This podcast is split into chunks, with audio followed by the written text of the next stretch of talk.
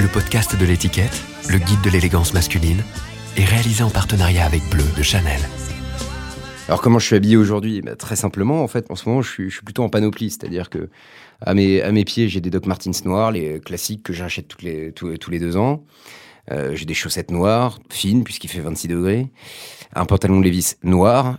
Le gars est en sévère dépression. Pantalon Levis noir 501, tu vas taille droite, surtout taille droite, pas du tout, euh, pas du tout taille cigarette. Euh, j'ai un Marcel, petit bateau, euh, gris, en coton, biodégradable, ai-je appris et une chemise, euh, bleue sur ce petit Marcel. Je suis Félix Moati, j'ai 31 ans, bientôt 32, acteur et réalisateur.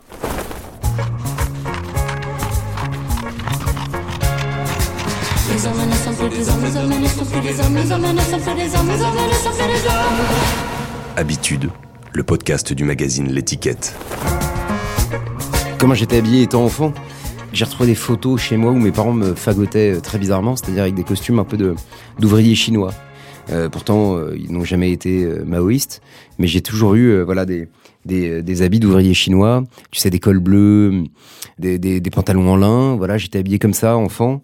Puis après, comme j'étais obsédé par le foot, euh, j'avais toujours un jogging wannabe, je me souviens.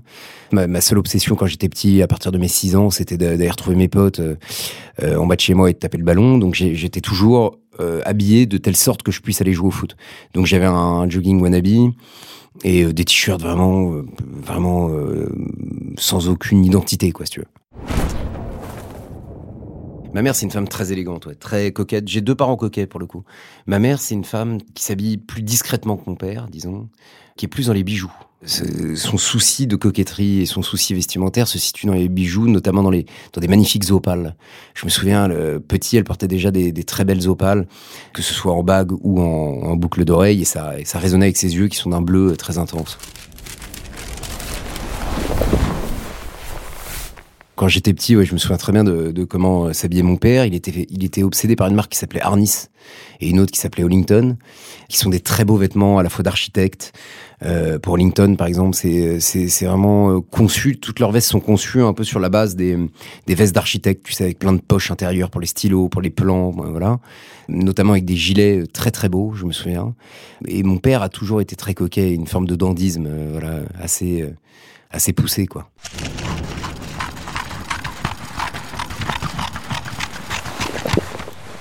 Mon père connaissait essentiellement le milieu politique, Euh, donc donc voilà ça ça je m'en souviens. Je me souviens de gens oui qui, qui faisaient attention à leur apparence. Le vêtement est de toute façon quoi qu'on en dise un, dénominateur social et un dénominateur euh, de, de, de pouvoir en fait. Donc euh, par exemple l'expression l'habit ne fait pas le moine est totalement fausse. L'habit fait absolument le moine puisque c'est notre premier rapport au monde en fait immédiat et visuel. Il est superficiel certes, mais un moine peut être superficiel.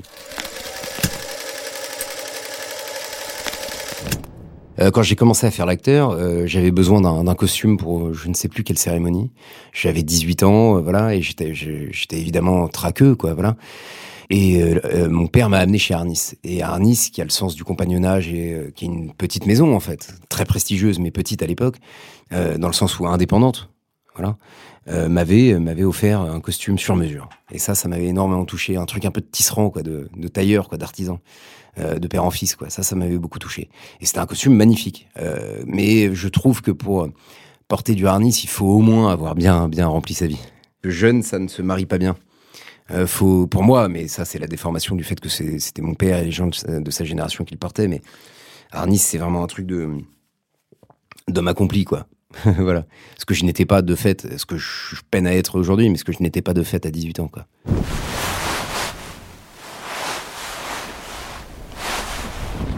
quand mon père arrive chez Arnis, c'est clairement, il y a une statue à son effigie, quoi, tu vois. Je sais que beaucoup de membres du Parti Socialiste, ce qui a nourri tous les fantasmes de la gauche caviar, voilà, allaient s'habiller euh, chez Arnis. C'était aussi un truc de, en règle générale, d'hommes politiques, en fait. Il y a beaucoup d'hommes politiques. Bah, il y a eu le scandale Fillon après, hein.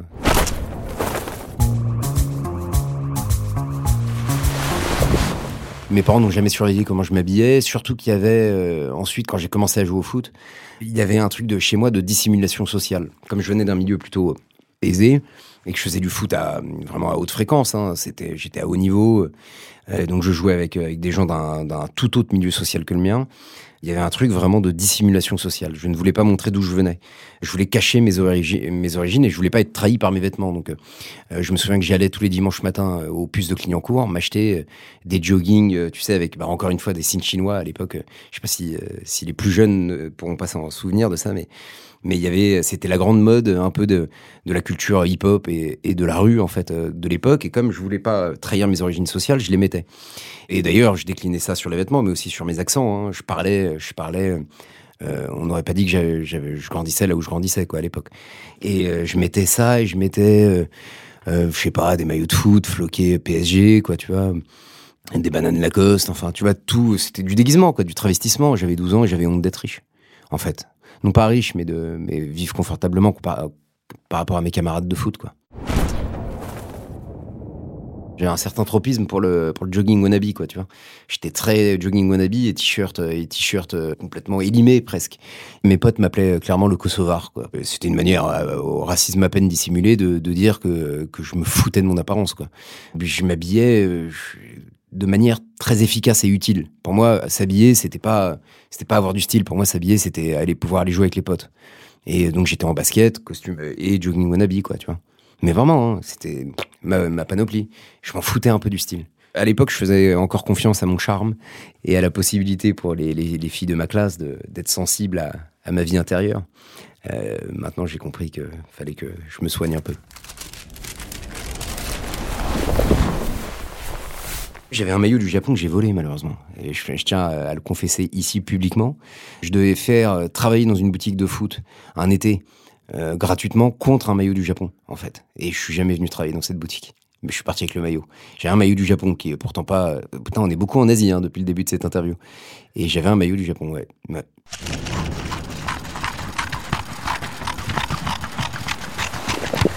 Ah, le maillot du Red Star, il m'a toujours fait de l'œil quand même. Je le trouve très beau. Liverpool, j'ai toujours trouvé ça beau. Rome, sauf que c'est un club de fascistes, donc euh, je l'ai jamais acheté. Mais, mais sinon, oui, effectivement, euh, effectivement, euh, il y a quelques maillots comme ça qui sont très beaux. Ouais. RC Lens, parce que j'aimais bien le, les rouges et or, quoi, tu vois. Et puis parce que c'est toute une culture politique et toute une, une ambiance dans le stade qui me plaisait en fait à l'époque. Cantona, c'est la fierté. Cantona, c'est l'arrogance. C'est l'affirmation pleine et entière. Moi, il m'a toujours un peu fasciné. Moi, chez Ibrahimovic, on retrouve ça un peu chez Ibrahimovic, c'est cette espèce de d'orgueil amusé en fait, et amusant surtout. Euh, clairement, les footballeurs sont pas pour moi des modèles de style, ça c'est sûr. Mais Zidane, par exemple, j'ai toujours trouvé très élégant. Bon, le mec est gracieux de toute façon. Il avait des vêtements très sobres, je me souviens. J'étais assez fasciné comment on pouvait être Dieu et être sobre. Moi, si j'étais Zidane, euh, je mettrais au moins des ailes, au moins des, au moins, je m'habillerais comme Dieu, quoi.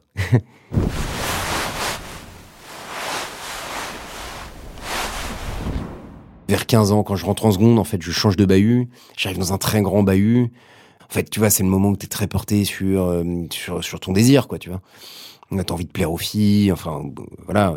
Moi en l'occurrence c'était j'avais envie de plaire aux filles, j'avais envie de, j'avais envie, il y a un désir d'acceptation très fort et je me cherchais un style en fait. Euh, donc vers mes 15 ans j'ai commencé à être obsédé par toute la culture un peu underground, hip-hop, le graffiti, puisque mon frère et ma sœur à l'époque traînaient, mon frère était traînait beaucoup euh, dans les milieux hip-hop et ma sœur elle traînait beaucoup dans les milieux du graffiti donc euh, j'ai été obsédé par toute la culture un peu New York années 80, par, même en France par Jean-François Bizot, par Radio Nova, par tout ça.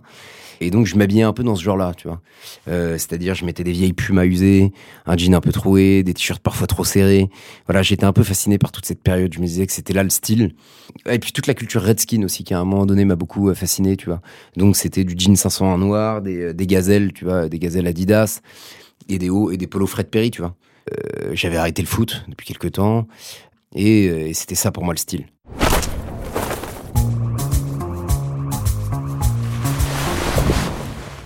Les, fringues ont toujours servi à situer les gens socialement ou dans une bande, enfin à les identifier, disons plus ou moins.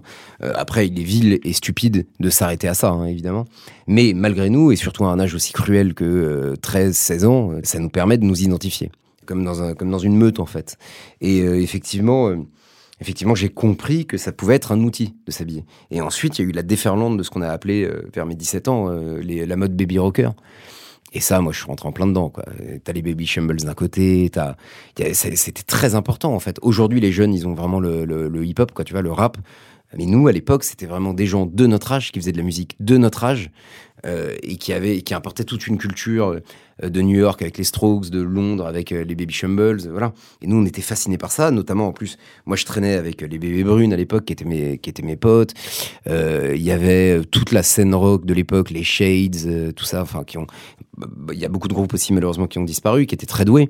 Et donc là, c'était vraiment on mettait des chaînes, on mettait des anneaux, euh, on mettait des Santiago. Enfin, tu vois, c'est là, c'est parti. Il y, a eu un truc. Euh, il y a eu un truc. Bah d'ailleurs, ça s'est retrouvé après dans le premier film que j'ai fait, qui s'appelle LOL, qui a repris toute cette esthétique vestimentaire euh, du baby rocker, quoi, tu vois. Voilà, de toute cette scène rock de l'époque, en fait. Je me les faisais souvent les, les Rock'n'Roll Friday au Gibus le vendredi soir. Et c'était, ouais, vestimentairement, ça, ça allait très loin. Moi, j'ai toujours eu une espèce de pudeur quand même. Je suis pas allé aussi loin que les vestes à poids, que les, que les, les perfecto cloutés ou des trucs comme ça, mais j'aimais bien. Moi. En plus, ça, du coup, ça m'a permis de m'ouvrir à une musique que je connaissais pas, puisque euh, dans ma famille, soit mes, mes, parents écoutaient de la musique française ou mon frère et ma sœur exclusivement du rap. Donc, euh, donc je connaissais pas ça à l'époque. Et là, j'ai j'ai découvert, voilà, les Strokes, qui sont quand même, c'est un choc, toujours maintenant d'ailleurs.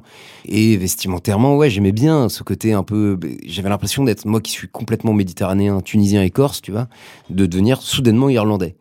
Et en fait, ça me plaisait, quoi. De, je, peaufinais mon accent un peu british. En plus, comme j'ai une tête un peu de roue, euh, ça passait crème, tu vois. Et donc, euh, et donc, je faisais ce genre de. Ça m'a, permis de m'ouvrir à une autre culture. C'était Block Party qui me, qui me fascinait complètement. Et puis les Arctic Monkeys aussi. Tu vois, moi, les Arctic Monkeys qui sont devenus très sapés après. Mais à l'époque, quand, ils quand on avait 17, 18, 19 ans, ils s'habillaient, mais extrêmement mal. Je pense qu'un styliste leur a dit, écoutez, vous êtes devenus des stars planétaires maintenant. Tâchez de, de, de, vous habiller, quoi, en fait. Voilà. Mais je me souviens, ils avaient des, styles presque de skateurs. Ça, c'est malheureusement le skate, la culture skate, c'est une culture à, côté de laquelle je suis passé, alors que j'ai toujours été très curieux de cette culture-là. Je la trouve euh, fascinante. Euh, j'aime bien leur esprit, en fait, aux skateurs. J'aime bien leur esprit, j'aime bien leur sap. Et je suis passé complètement à côté. Et ça, c'est un regret, par exemple. Parce que je vais pas commencer à 32 ans à m'habiller comme un skater, tu. Je vais avoir l'air ridicule, en fait. Je vais peut-être faire ça à 40 ans pour ma crise à venir.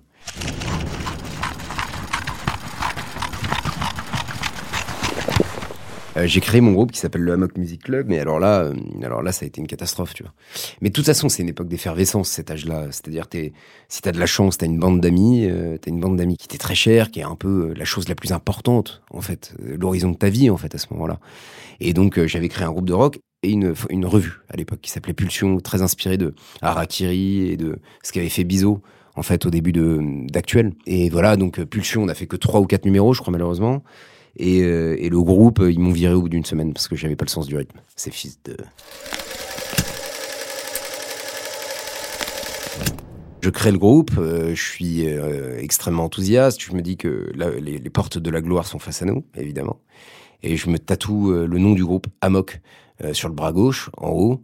je suis le seul du groupe à le faire et je suis le seul à être viré, évidemment. Les autres ne, ne font pas de tatouage et continuent, du coup, à écumer les salles de concert sans moi tatouage que j'ai, qui est, qui, est, qui est une preuve d'humilité permanente. De toute façon, j'ai que des, des tatouages. J'ai Amok, donc, et le nom de mon ex-copine. Évidemment, elle m'avait promis qu'elle le ferait, elle ne l'a pas fait, puis elle m'a quitté.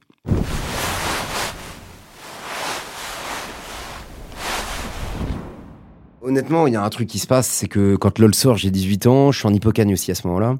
Et quand le film sort, en fait, tu sais, à cet âge-là, t'es perméable à toutes les identités, en fait. T'es es quand même dans une incertitude euh, totale de, alors que t'es très dans l'assurance et dans l'orgueil et dans la, et tu crois tout savoir, mais en fait, tout s'effondre sous tes pieds, tu vois, à cet âge-là. Et donc, euh, je suis un peu devenu très proche, euh, vestimentairement du personnage que je jouais dans LOL. Parce que Lisa Azuelos, la réalisatrice, de toute façon, comptait sur une forme de confusion entre le personnage et le et le et l'acteur, quoi, tu vois.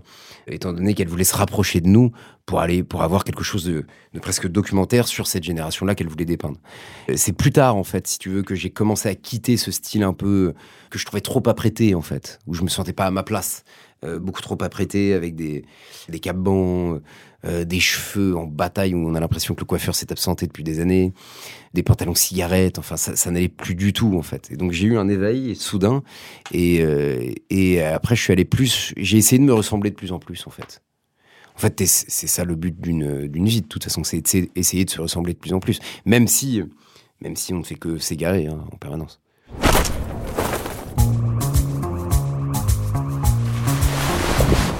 En voyant des films, j'ai voulu m'habiller comme les acteurs. la force de la fiction, c'est quand même de t'enseigner à comment te fonctionner dans le réel, en fait. Et peut-être qu'en voyant voilà tous les films de Woody Allen, j'ai voulu m'habiller un peu comme ça. En fait, le, plus gros choc, ça a été les films de Cassavetes. Euh, j'avais envie de m'habiller euh, comme le héros de, Meurtre d'un bookmaker chinois, tu vois. J'avais envie de m'habiller exactement comme lui, c'est-à-dire des cols à l'italienne euh, qui allaient sur des chemises. bah, et ce que Amalric a repris dans Tournée, d'ailleurs avec son personnage dans, dans Tournée. Voilà, j'ai eu très envie de m'habiller comme ça. Donc, il y a du Marcel, il y a de la chemise avec des grands cols, il y a des vestes. Rital, Rital. J'imagine que que Mastroianni était vraiment beaucoup trop stylé, mais c'est parce que c'est Mastroianni. Je pense que Mastroianni, tu le mets euh, dans une toge, il est beau, quoi, tu vois. Donc, euh, et en personnage, le personnage de, de Meurtre d'un bookmaker chinois, de, de John Cassavetes. Euh, Cosmo Vitelli. Euh, voilà, clairement, pour moi, ça, c'est le, le, mec le plus stylé du monde. Mais parce que ça va te pair avec un univers, tu vois, qui, auquel je m'identifiais énormément à cette époque-là, quand j'avais 21 ans et que j'ai découvert ce film. Euh, l'érotisme incandescent qu'il y a dans ce film me, me fascinait, m'intriguait, m'attirait. Enfin, ça m'a permis de, de découvrir un monde en fait, de rentrer dans un monde qui m'était étranger en fait, voilà. Et donc j'avais très envie de lui ressembler, j'avais envie de m'habiller comme lui. Et d'ailleurs, euh, de manière plus pastichée, mais chez Scorsese, les personnages sont habillés un peu comme ça, tu vois, Joe Pesci, De Niro, et dans le Casino, euh, Scorsese pousse le costume jusqu'à son aspect un peu burlesque et ridicule, quoi, tu veux. Moi, j'ai aimé, j'ai aimé m'habiller un peu comme ça aussi.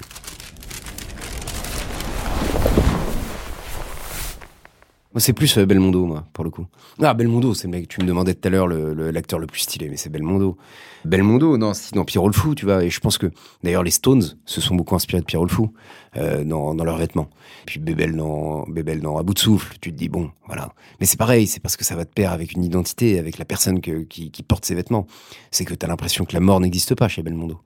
Tu te dis, un jour, on lui a donné un rhume, il l'a rendu. Tellement il est fort, le mec. Mais, mais c'est surtout, euh, c'est surtout lui dans la, dans la vraie vie. Ouais. je pense que, de toute façon, c'est un Italien, donc euh, il pratique le col, euh, le col sur chemise, il pratique le col de chemise sur veste. Je veux dire, il pratique une forme de décontraction un peu, tu vois, de, de nonchalance.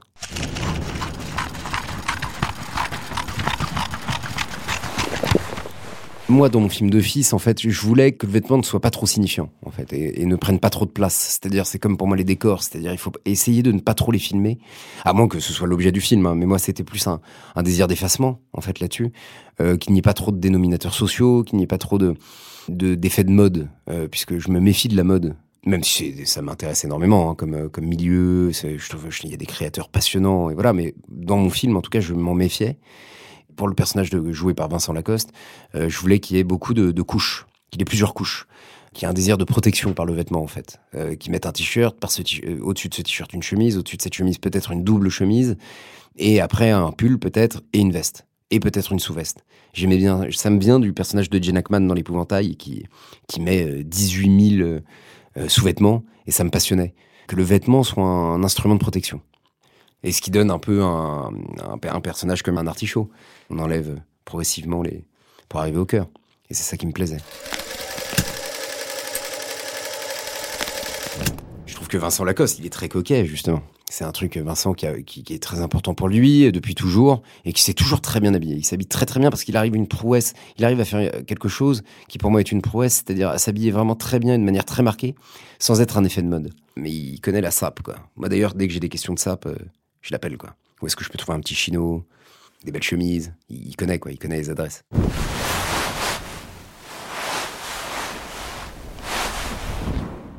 Je sais pas si j'ai un style vraiment défini. Je sais que j'ai une panoplie. C'est-à-dire, je suis très dans la Doc, euh, dans la Doc Martins, euh, dans la Doc euh, basse, pas haute, évidemment basse, dans le pantalon noir.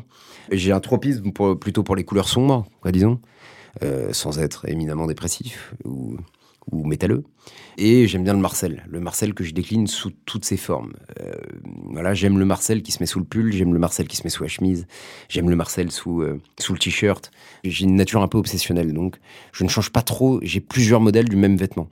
Et j'ai la même veste, là que j'ai pas mise aujourd'hui parce qu'il fait euh, quand même 25 degrés, mais c'est un cuir magnifique, d'une marque qui s'appelle Édition MR, qui a malheureusement fermé. Et ça, je, je ne le quitte pas. Je me sens bien dedans. Tu sais, s'habiller, c'est toujours une petite mythologie personnelle, quoi t'inventes ton identité le matin au réveil, quoi, tu vois, et j'aime bien cette idée. Je me méfie toujours des gens qui, d'un jour ou l'autre, changent de style.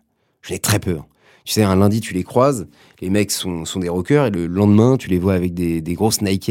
Tu, fais, oh là, mais t'es qui en fait? Je comprends pas.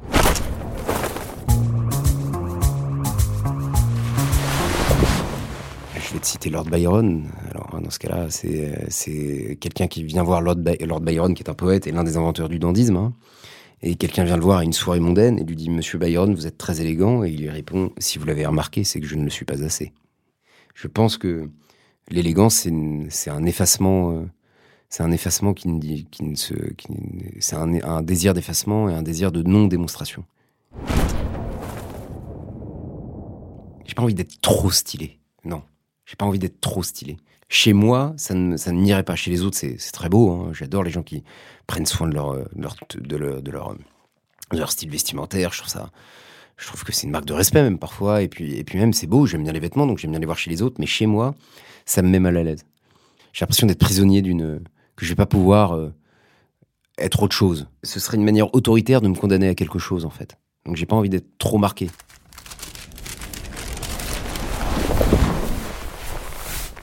Maintenant, je suis niqué. On me reconnaît dans la rue. Enfin, tu vois.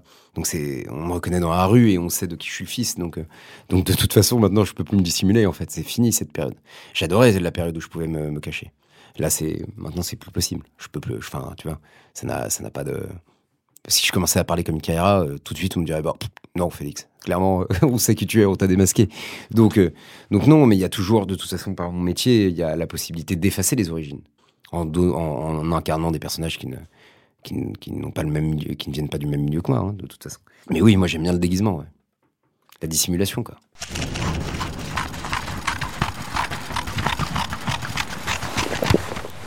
J'ai l'impression que quoi que je fasse, on dirait que je suis sale.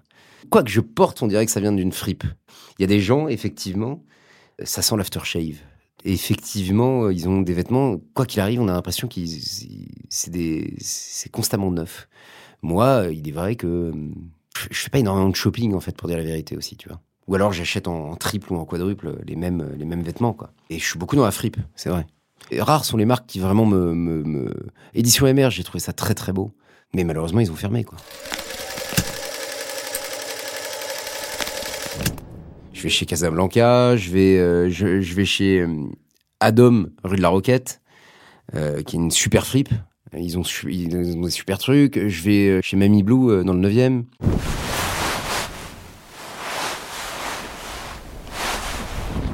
Moi, je fais que des fautes de goût, bien sûr. Tu vois, on me dit qu'il faut pas marier le bleu et le noir, par exemple. Je le fais, je le fais constamment. C'est vrai que j'ai, pas trop la, j'ai pas trop de, représentation mentale de ce qui est, euh, de ce qui est le bon goût ou le mauvais goût. Euh, ça m'est très compliqué en fait de discerner euh, ce qui est stylé de ce qui ne l'est pas. Moi, je, moi, je crois beaucoup au- au- à la conviction en fait. C'est-à-dire que si tu es persuadé que c'est beau, alors ça le sera pour les autres. Je crois à l'acharnement. Je crois que je, crois vraiment à la conviction.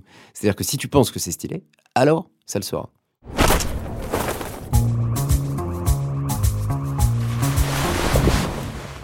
Non, on parle pas fringue avec mon père. Non, je sais que mon père maintenant a une trentaine de paires de Air Max. Tu vois, il est obsédé par les Air Max. Mais ça c'est, voilà, tu vois, c'est un, un homme qui a mal au dos, quoi. Tu vois. Donc il a, il a plein de Air Max et il a découvert aussi des, chaussures Carou qui sont extrêmement confortables et qui sont très belles en plus par ailleurs, je trouve.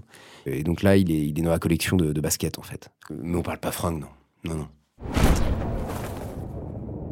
Ouais, j'ai été un peu dans la basket là, là ces derniers temps. J'ai été un peu dans la basket, euh, dans la Carou justement et dans la Air Max aussi d'ailleurs.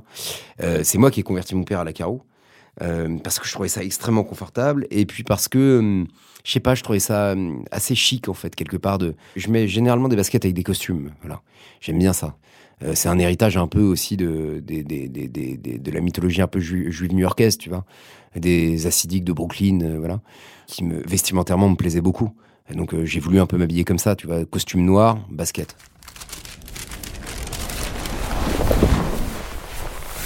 J'adore, moi, m'habiller pour les cérémonies à Cannes ou au César et tout ça. J'adore parce que c'est de la fiction, en fait, dans le romanesque.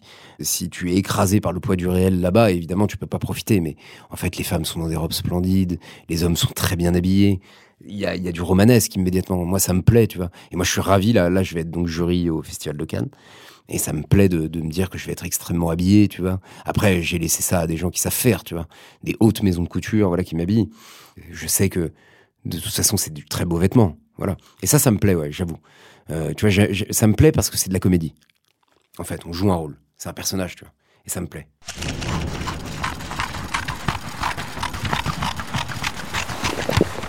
Dans ce genre de situation, t'es encadré, t'as ton agent qui est là, t'as des potes qui sont là, t'as une actrice qui est là et qui te dit Oula, Félix, mais ça m'est arrivé, moi. hein. Je me souviens, euh, quand je présentais le grand bain euh, à Cannes il y a, il y a, je sais pas, trois ans ou je sais pas quoi, je pars pour aller faire euh, euh, le photocall, euh, mais de jour. Tu sais, t'as le photocall de jour, et le photocall de nuit, et le photocall de jour, faut être un peu habillé quand même. Et je pars, et là, Tahar Rahim, donc, me dit Félix, tu peux pas t'habiller comme ça, c'est pas possible. Et grâce à lui, il m'a sauvé la mise.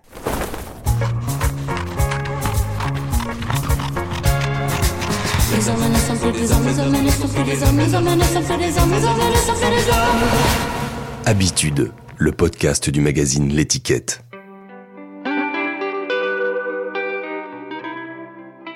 Tu es habillé alors avec un t-shirt blanc. Mais faut que tu te lèves, Alors, t'es habillé avec un t-shirt blanc, un jean, euh, un jean, euh, un jean, euh, un jean bleu, quoi, tu vois, un jean bleu, t-shirt blanc, lunettes. Les chaussures, je ne les vois pas. T'as des chaussures qui pourraient ressembler à des Converse, mais qui n'en sont pas. Euh, bah, t'as un style somme toute assez classique, quoi, tu vois. Peut-être trahissant des origines bretonnes. Je ne sais pas.